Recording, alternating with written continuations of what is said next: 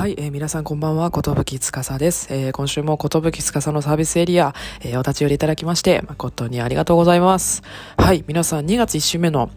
えー、日曜日の夜ですが、いかがお過ごしでしょうか？はい、東京はですね、毎日毎日、オミクロンだったりコロナの感染者数が増えておりまして、なかなか生きづらい雰囲気ではありますが、私は元気にやっております。はい。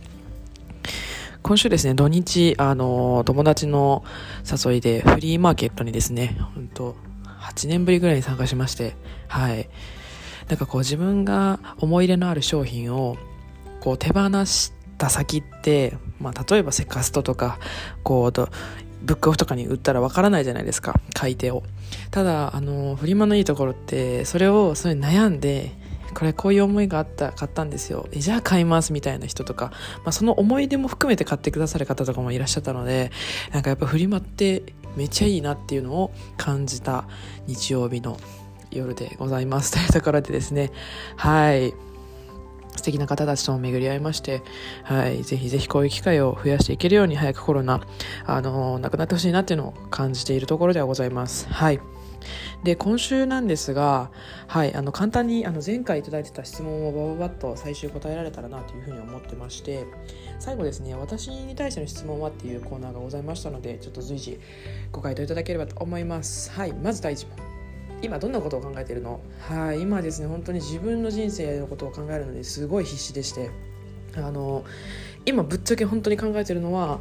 現職を、まあ、今年の今年いっぱいないしはもう少し早く丸1年ぐらいで、まあ、退職して海外に挑戦するっていうのを今考えているところではあってちょっとかなり、まあ、その好きな時に好きなことができるように生活の水準を上げずあのひもじい生活をしながらですね貯蓄したりとかあのライフプランを考えたりとかしてます。はい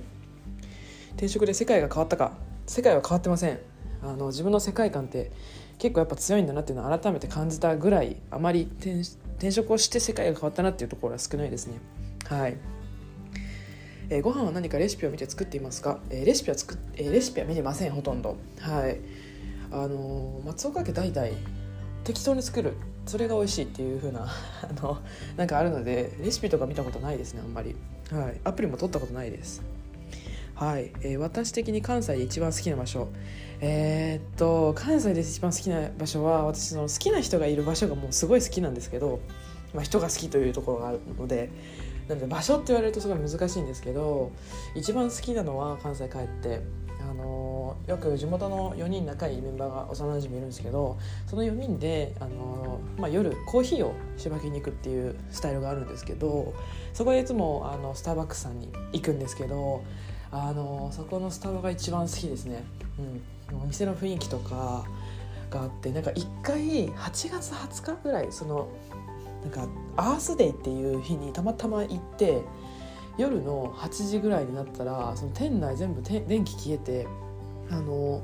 星空みたいなのが浮かんで今日はアースデイなので今の一瞬だけ全世界でこのアースデイっていうのをやってますみたいなのがあってそれとか体験してからより好きになりましたね、はい、また思い出が一つ増えた感じはします、関西帰ると絶対行きたいなと思います。はい、えー、私の夢は、えー、夢はあんまり大きい大きすぎてちょっとバカにされるかもしれないですけど最終の夢はお葬式に1万人人を呼ぶこと。そんな人格者になることっていうのが夢でそうなるためにはなんかこうどうしたらいいんだろうなっていうのは日々考えてるんですけど今の大きな夢はそこですかね。はい。自分がいなくなってもその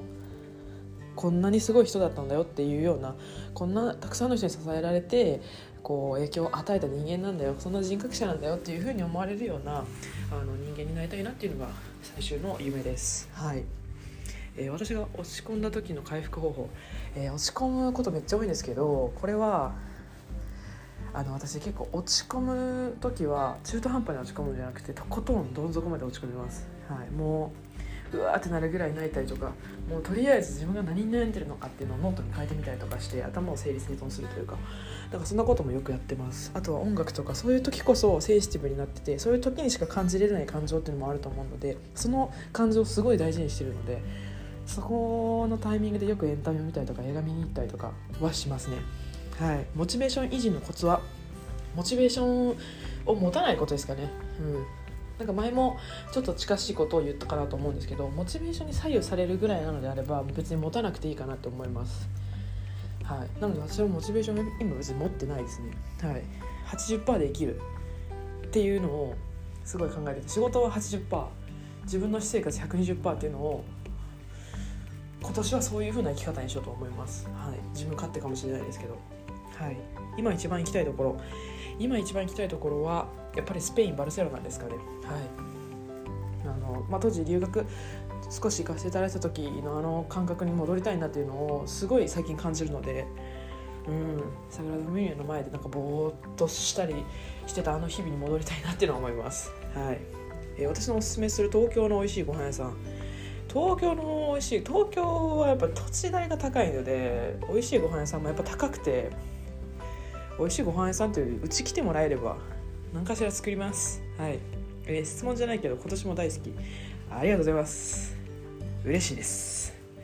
はい。働くとは？もう働くとは人生を楽しむためのツールかなと思います。はい。え私のインスピレーションの源はインスピレーションの源は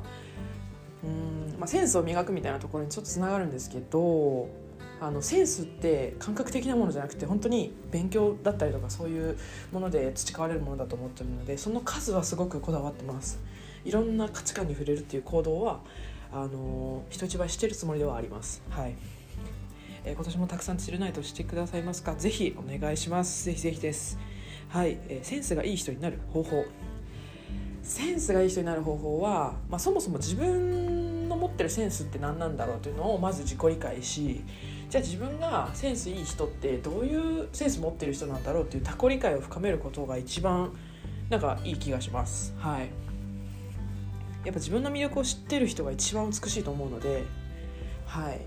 自分の魅力を知るっていうのも一つかなと思います。はい。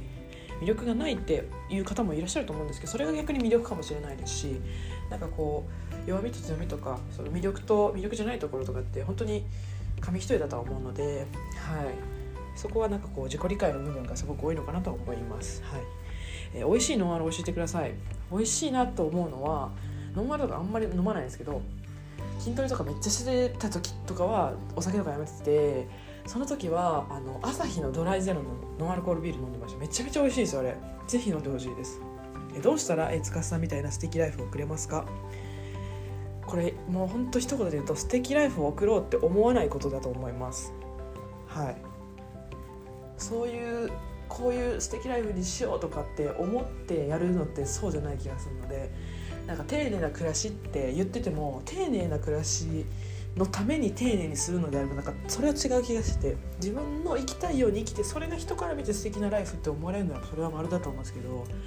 なんか誰かの素敵なライフになる必要はないと思うのでまずは自分のやりたいようにやる。これが自分のスタイルです、えビートルズ好きですか？ビートルズめっちゃ好きです。あの母親がもともとめちゃくちゃファンで家にレコードがめちゃくちゃあるんですけどあの物心ついた時からそのビートルズとかが部屋でかかってたりしたのであの日本人以外のアーティストのを先に聞いたような感覚で、はい、あの海外の方とか英語とか外国語とかカルチャーとか文化にすごく気にがその時から気になってたのは本当にこのビートルズっていうのが一番大きなきっかけになるかなと思います、はい。えー、好きな靴下の色は何ですか、えー、紫です。はい、え、質問者のことは好きですか？ありがとうございます。好きですよ。え東京の空は広いですか？東京の空はですね狭いですよ。うん。狭い。どうやったら広くなるのか教えてほしい。えー、何してる時が幸せですか？えー、これ結構幸せのタイミング私結構変わるんですけど最近ここ最近でいくとミルクレアっていうアイスにはまっててそれをもうお風呂上がりにゆっくり食べることですね。もう生産者さんとかってアイスって見えづらいじゃないですか。その生産者さんたちの顔を思い浮かべてもこんな美味しいアイスを作ってくれてありがとうって思ってます。なのでその私食べ物やっぱ食べることが好きなのでその生産した側の人のことをすごく感じながら食べます。よくあのプレバトみたいなのであれなんていうんですかあれ。評論家たちがセブン入れとかの、ま、もの食べて丸と×やるやつあるじゃないですか。あれとかもうねあのみんなこう生産管理の人とかがこう「お願い」とか言ってこう合格ってなって泣いてる時とかもう私号泣しちゃいますもん。はい。大事ですよね。はい。というところでちょっと駆け足にはなってしまったんですが今週このような形ではい。答えさせていただきましてこの場を借りてまずあの年末ですねあの寿司のサービスエリアやりたいみたいなところからあのご協力いただいて質問をたくさんいただいた皆様本当にありがとうございました。これからもあのまあ、どんなサービスエリアにしたいかっていうところがまだ全然分かってないのでポッドキャストも初めてなんであのぜひぜひ皆さんのお力を借りながらですねはいあの1年間続けることができたらなと思いますのでぜひぜひ皆さん引き続きお力添えをいただければと思います。今週も楽しんでいただけたら非常に嬉しいです。はい、えー、来週はですね4連休？ん？3連休があるのか？はい。4日働けば休みというところで、はい、4日寝れば休みが来ると考えてですね皆さん一緒に社会と戦っていきましょう。はい、えー、今週もご視聴いただきましてありがとうございました。今週の寿司かさのサービスエリアは以上となります、えー、それでは来週も頑張っていきましょう。グンナイ